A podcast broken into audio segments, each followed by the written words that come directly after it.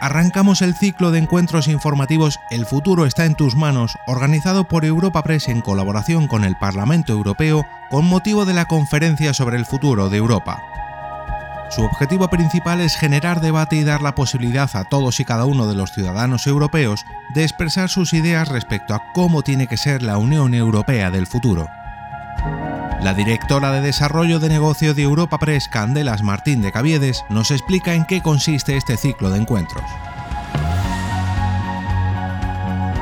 Comenzamos hoy en Madrid un ciclo que es itinerante, que visitará ciudades españolas como Sevilla, Valencia, Bilbao, Valladolid y Barcelona, con el objetivo de acercar las instituciones comunitarias, sus valores y sus iniciativas a la realidad local.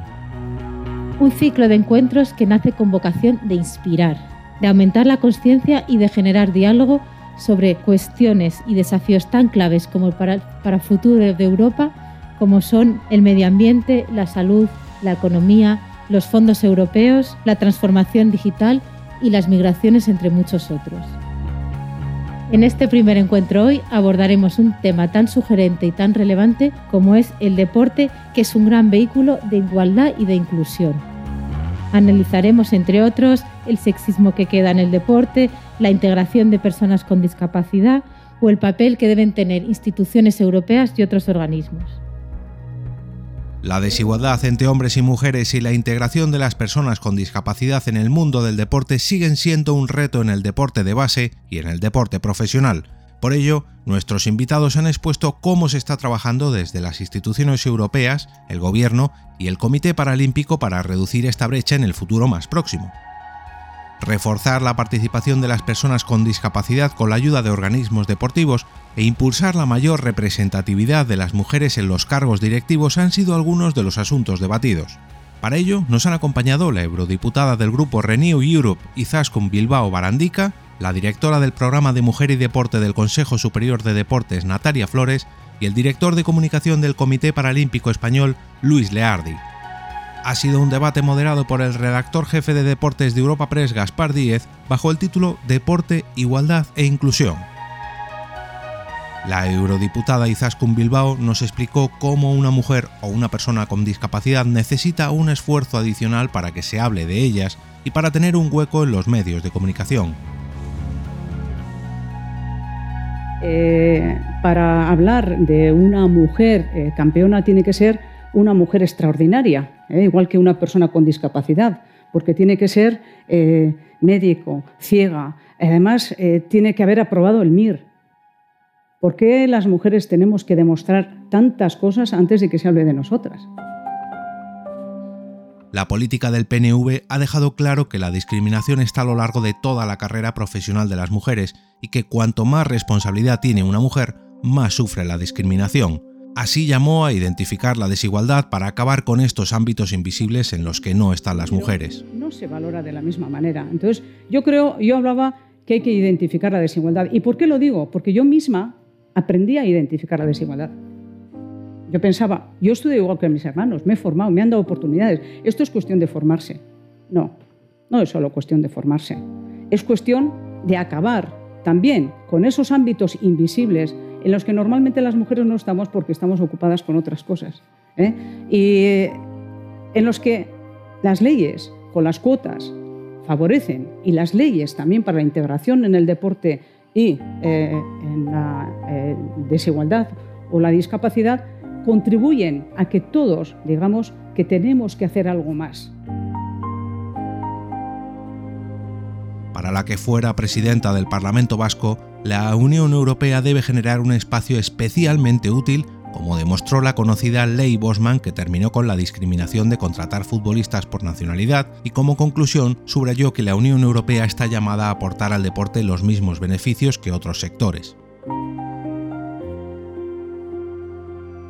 La igualdad y la integración son no solo una obligación desde la perspectiva de los derechos fundamentales, son actividades que aportan talento, nos hacen más resilientes y competitivos y cohesionan nuestra sociedad.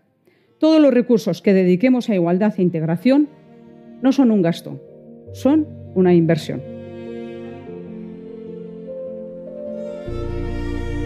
La directora de programas de la mujer y deporte del Consejo Superior de Deportes, Natalia Flores, llamó a poner en valor los éxitos sin mirar el género. Y al igual que hay grandes hombres, ¿por qué no damos la oportunidad a esas grandes mujeres que tenemos, ponerlas en valor? Yo creo que también, y voy a hacer autocrítica, eh, las mujeres no tenemos que ponernos nosotras las barreras.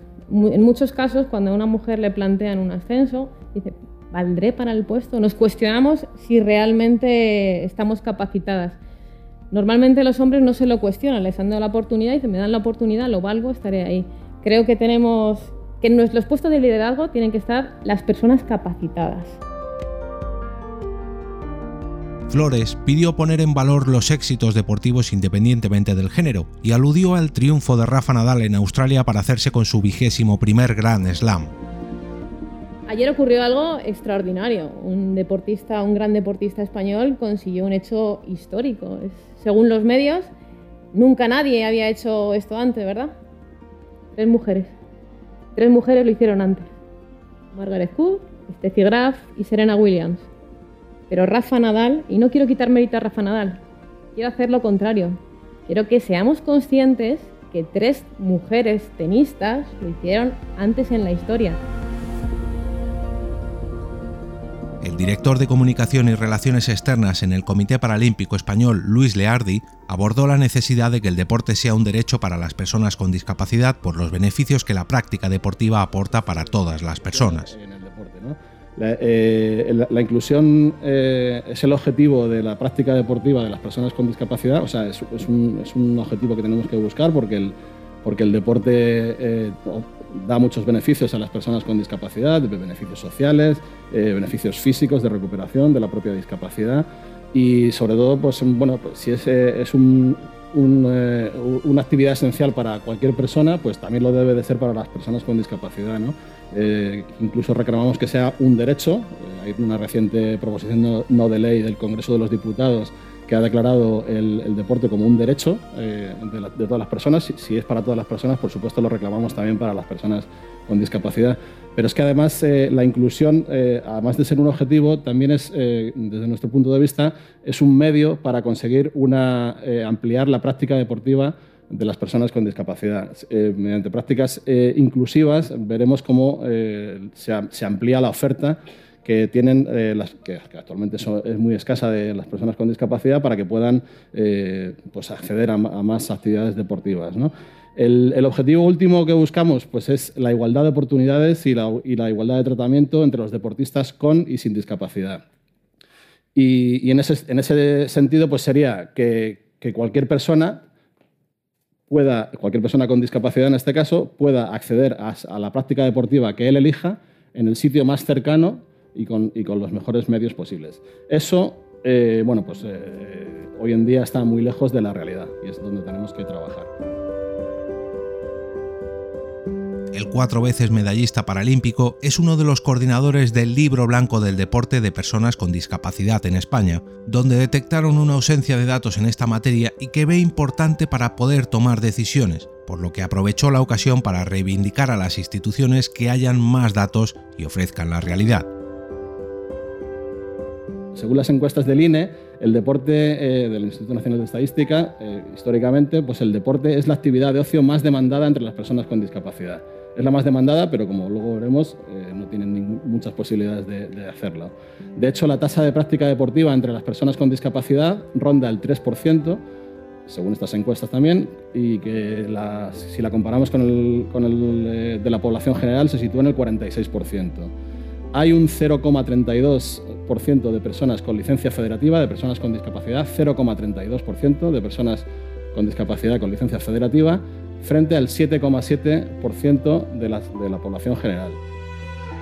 Las dificultades de las personas con discapacidad a la hora de practicar deporte es otro de los temas en los que Leardi quiso hacer hincapié en alusión a las dificultades en la accesibilidad de los centros, la necesidad de personas de apoyo o simplemente el material y la indumentaria para hacer deporte. Y luego un dato muy sangrante es que según el último censo de, instalaciones deportivas del Consejo Superior de Deportes, que es cierto que hace muchos años que no se actualiza este, este censo, pero indicaba que menos del 20% de las instalaciones deportivas tienen plena accesibilidad, con lo cual es una barrera enorme. Esta barrera eh, enorme de, la accesibilidad de las instalaciones deportivas. Hay que pensar que no solo eh, las personas con discapacidad tienen que acceder a, la práctica deportiva como usuarios, sino también como un padre que lleva a un niño a, disfrutar de, la, actividad deportiva o a, un espectáculo deportivo. Eh, todo eso tendría que estar garantizado porque es un derecho de las personas que puedan disfrutar de todos esos, de todos esos servicios y hoy en día estamos muy, muy, muy, muy lejos y, pero otra de, otra de las barreras importantes para, la práctica, para el acceso a la práctica deportiva es el, eh, el, lo caro que es el material deportivo específico que, estas personas, que las personas con discapacidad muchas veces necesitan.